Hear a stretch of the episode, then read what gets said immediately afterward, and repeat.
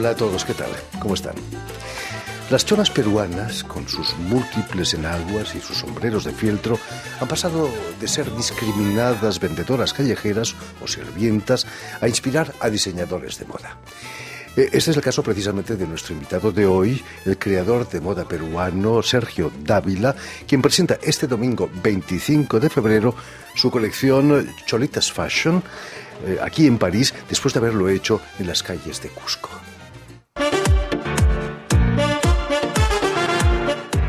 Primera vez Cusco se vistió de moda. Por primera vez el ombligo del mundo fue hecho a medida para una colección de alta moda. Una gala en la que el diseñador peruano Sergio Dávila mostró sus mejores diseños ante los ojos de fotógrafos y cámaras internacionales como Vogue y Vanity Fair. Magali Tevela Firme logró ser testigo de esta expresión de arte, hechos de fibras de vicuña, de alpaca, hilos y algodón, y viajó hasta la ciudad imperial para registrar todos los detalles que se vivieron detrás y frente a un desfile de alta costura, hecho por un peruano para el mundo. Salvaje Stage. Muy buenas tardes, Sergio. Bienvenido, Jordi. bienvenido a Radio Francia. Gracias por la invitación. Has venido maravillosamente acompañado por Lili Herrera, eh, quien es la representante de, tu marca aquí en París. Bienvenida también a Radio Muchas Francia gracias, Internacional. encantada. Eh, magnífico reportaje, ¿no? Ahí en las calles de Cusco. Eh, me decías que, que la periodista tuvo un premio incluso por eso. Sí, ella es Magali Medina, es una periodista que nos cubrió el evento. Ella ganó los premios Pancho Fierro, mejor periodista latinoamericana. Finalmente, las cholas, tanto en Perú como en Bolivia, están adquiriendo un peso increíble en el mundo de la moda, ¿no?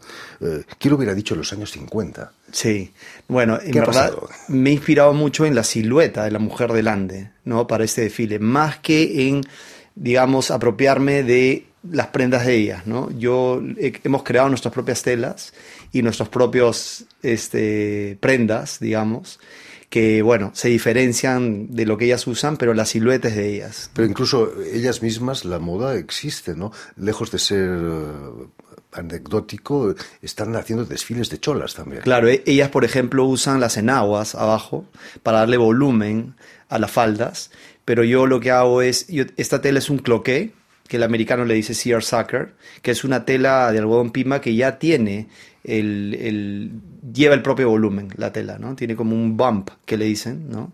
Y eso hace que parezca que tuvieran enaguas, pero no, las faldas ya vienen con el propio volumen y no pesan nada, en verdad. Quizás el éxito de, de estas prendas se deba a que están muy, muy bien adaptadas al clima andino, ¿no? Ah, claro. Eh, uno debe estar Sí. muy calentito ahí dentro. Sí, sí, sí. ¿Cuántas enaguas llegan a, a acumular? Normalmente ellas usan de 6 a 7 abajo, ¿no? Este, y lo usan por un tema de comodidad y de, también de limpieza, ¿no? Se ensucian, la, la voltean, ponen la otra, ¿no? Porque ellas caminan mucho, ¿no? Para llegar a la ciudad de Cusco tienes que bajar desde las montañas, llegas a la ciudad de Cusco, entonces, para que llegar impecable. Si son siete enaguas, es una vez por semana. Tienen una semana de. Claro, para de enaguas caminar. Fantástico. Eh, permíteme que explique a nuestros oyentes que, que has nacido en Lima, imagino, no lejos de. Lima, a unos Sí. 25 kilómetros, pero que va a ser en Estados Unidos donde estudias eh, diseño Sí. de moda.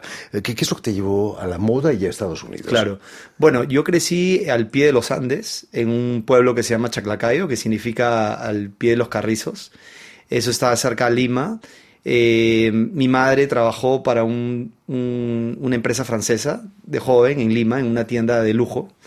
Entonces, este, desde muy chico, yo abría a veces los baúles que ella tenía y sacaba estos vestidos que ella había usado y, me, y llamaban mucho la atención y yo los dibujaba, ¿no? Este, y luego cuando ya tuve la oportunidad, sí estudié en el Academy of Art University, que es la escuela de arte más grande de tamaño de Estados Unidos, ¿no? ¿Dónde, en qué ciudad? en San Francisco, California. En California. Sí. Eh, Donde viví seis años. a la costa este Sí. fue difícil.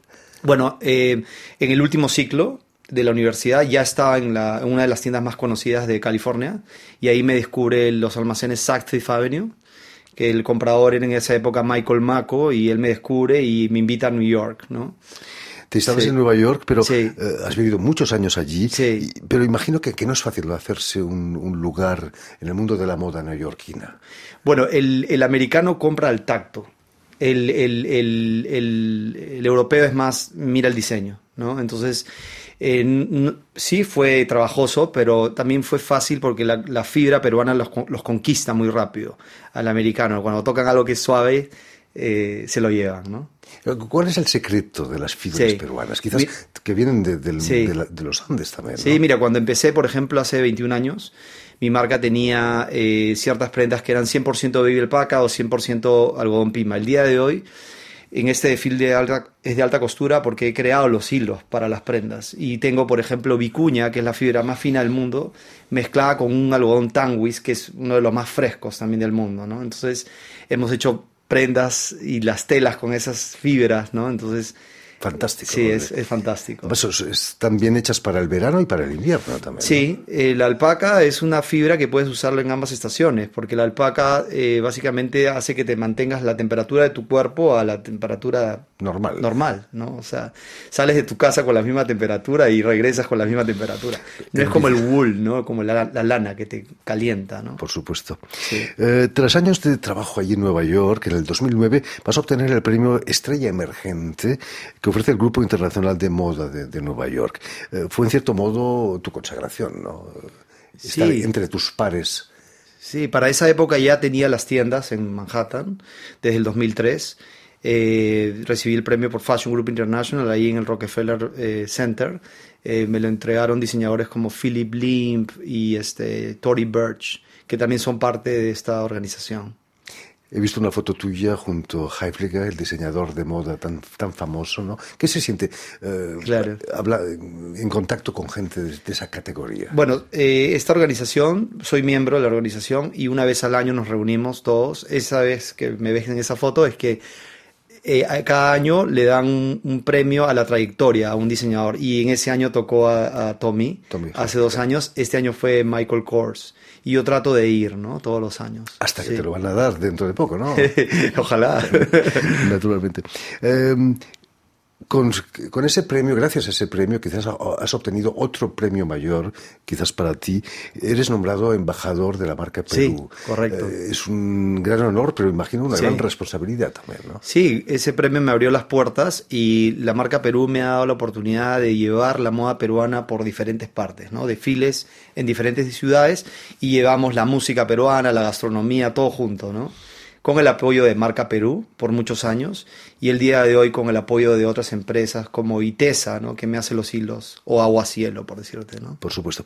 ¿Has dicho alguna vez que la moda peruana es como la gastronomía peruana hace 15 años? Sí. Eh, quizás eh, es cierto que el éxito de la moda puede ser gracias al éxito de la gastronomía. Sí, claro, o sea, eh, eh, Perú tiene, es, el país como más pisos altitudinales del mundo. Entonces de ahí sacas todos los insumos que necesitas para la gastronomía, que todos llegan a Lima, ¿no? Lo mismo pasa con el tema de la mano de obra. Nosotros tenemos gente que ha guardado como un tesoro eh, sus técnicas milenarias. Entonces llegan a Lima, y en Lima tengo gente de Ayacucho, de Puno, de Cusco, y que tejen conmigo en Lima. Entonces eso no lo puede encontrar en ninguna parte del mundo. ¿no? Y por eso que Lima es importante. ¿no? Fantástico. Em, no hay desfiles sin un buen, buen, cóctel después, ¿no? Es importante también eso. Sí, sí. la fiesta la hacemos en Manco, que es un restaurante peruano. Los dueños me parece que son franceses y nos han invitado. Y estoy trayendo un grupo de DJs peruanos que tocan electrónica con música tradicional peruana también algunas modelos peruanas y artistas peruanos que me ayudan también, que son artistas plásticos, porque algunas de las prendas llevan quipus, que son los quipus con los que, con lo que leían los, este, los incas, ¿no? pero un poco reinterpretados a la moda, ¿no? Uno de tus últimos éxitos no fueron en, los altos andinos, sino en Ibiza, en España, una bella colección donde el blanco dominaba, eh, perfecto para un clima muy diferente del altiplano, ¿no? Tus vestidos. Había alguna sirena incluso, ¿no? Sí, les llamó mucho la atención a los españoles porque me decían que nunca habían visto vestidos de novia tejidos. ¿No? Lo mío es tejido de punto a mano, ¿no? Y también algunos a máquina, ¿no? Este, y fue un, desfile de novias. Cada novia era una sirena, un pavo real, cada una en 3D también, ¿no? O sea que hay, que escuchar el canto de las sirenas, ¿no? hay, que, hay, que, hacer oídos sordos como algunos, Ulises que otro. Eh, volviendo a tu desfile parisino el domingo 25, eh, va a ser la Fashion Week. Eh, es una colección, no es alta costura, pero es una especie de suite de lo que hiciste en Cusco. Claro, ¿no? es una extensión de lo que hice en Cusco, enfocado en la pollera, más que nada, que es la falda esta que hemos hablado de la, de la mujer andina. Este mm, es una colección ready to wear, ¿no? preta por té, como le dicen acá, eh, de 25 outfits tenidas, eh, la mayoría mujeres, más o menos 19 chicas y 6 chicos. Y sí, llevo ahí un poco el ADN del ande peruano, ¿no? Sí. Eh, cuéntanos para los neófitos como yo, eh, ¿qué- qué- ¿cuál es la diferencia entre el prêt-à-porter y la alta costura? Claro. ¿Es la confección? Mira, yo para la alta costura le tengo mucho respeto. Me demoré 21 años en sacar esta primera colección porque dije el día que saque una colección de alta costura va a ser con mis propias telas, ¿no? Y básicamente lo que yo hago, que me diferencia del resto de diseñadores, es que yo creo las telas con fibras naturales como la vicuña, la alpaca, pero aparte la tela es al cuerpo de la mujer. O sea, le queda como un guante, ¿no? No tiene tantos cortes. La tela está dibujada al cuerpo de la mujer. O sea, eso es lo que hicimos este, para el tema del desfile de Cusco, ¿no? El de, mm, de París sí es más este, aterrizado al, a- de la pasarela a la calle, ¿no? Sí. O sea, alguien puede comprar enseguida Sí, tu, sí, tu ropa. Eh, me has dicho que tenías una tienda aquí en París, eh, un poco... eh, Sí. Eh, para esta ocasión, bueno, Lili, ¿no? ¿te puede contar un poco? Lili, cuéntanos. Sí, sí. Estamos trabajando con Joaquín Di Dariel, que nos ha prestado, porque Sergio trabaja en Cusco, con él también, tiene todas sus joyas, porque él trabaja con perlas, con perlas, con piedras, y, y para el desfile Cusco lo tuvimos en la colección, eh, tuvimos la suerte de tener sus joyas, y ahora queremos asociarnos aquí en París y vender sus joyas y esta ropa. Ya está en Cusco, ahora él en la tienda de Sergio, ah, trabajando con él. Sí, sí, Él es y- francés. Él es francés.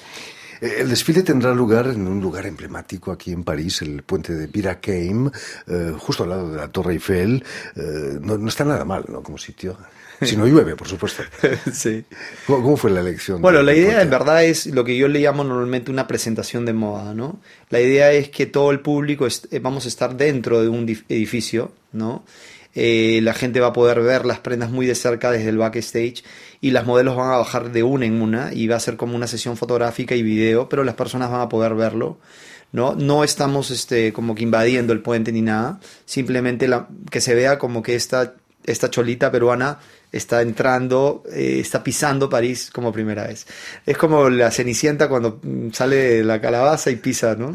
el palacio, una cosa así, esa es la idea. ¿no? ¿Quién es el ladra madrina en este La caso? madrina. Quizás eh, Lili, ¿no? Lili. Y en colaboración con Rosario Pajuelo, obviamente, porque gracias a ella hemos podido llegar acá, poder organizarnos, porque todo se ha hecho muy rápido entre Sí. Cusco y ahora Miami y todo rapidísimo y estamos Que es nuestra directora comercial claro. del Perú en Mm, Francia. en Francia. Ah, Hablando de accesorios, los accesorios de la colección eh, los debes a alumnos graduados de- en diseño de moda gracias a 20 becas que has dado en los últimos años. ¿no? Hay, hay que asegurar quizás la, la continuidad de- del oficio. Sí, bueno, tuve la suerte de que el diario más leído en Latinoamérica, que es el diario Trome, que es un diario limeño, me, me propuso hacer un evento de moda y yo les dije, mira, más bien en lugar de hacer un evento de moda, hagamos una escuela de moda. Y hemos graduado a 20 chicos durante tres años, que se les ha dado transporte, alimentación, útiles y educación. Y una graduación que fue en el Teatro Municipal de Lima. Muchos de esos, dos de esos chicos trabajan conmigo el día de hoy y los otros 18 están por el mundo. En New York, hay una en Barcelona que está sacando su marca de, de bikinis. O sea, mi idea de, de haber estudiado afuera y hacer las cosas que hice era regresar a Perú y darle algo a la gente de Perú también, ¿no? Ahora has vuelto a Cusco, a Lima, quizás, donde Sí. te has instalado. En- Tienes tienda, me imagino, en Lima ya. Sí, sí, o sea, en Lima tenemos un espacio como tipo showroom que vendemos, pero en Cusco es donde están las tiendas a la puerta de la calle. En fin, pues ya lo saben, tienen una cita este domingo 25 de febrero en el puente de Birakeim, aquí en París, donde van a pasar las modelos una, Sí, una por una, una sí. por una de, de nuestro invitado de hoy, el diseñador de moda Sergio, Sergio Dávila. Muchísimas gracias, Sergio, por haber estado aquí con nosotros. Muchas gracias, Jordi. Muchísimas gracias, Lili, Muchas también por acompañarnos. Permitidme también que dé las gracias a Estefan de Fossé y a Jan Burdelas, quienes se han ocupado hoy de la realización del programa. Y también saludar a nuestros telespectadores, porque también los tenemos, que nos siguen en toda América Latina, en Cusco. Me Claro. imagino que también, gracias a la cadena Unión Continental Latinoamérica, que es la cadena de la OEA, y una red que se llama TAL, que reúne televisoras públicas y universitarias de toda América Latina. Y a ustedes, muchísimas gracias por su atención y les damos cita para una nueva edición de El invitado de Radio Francia Internacional.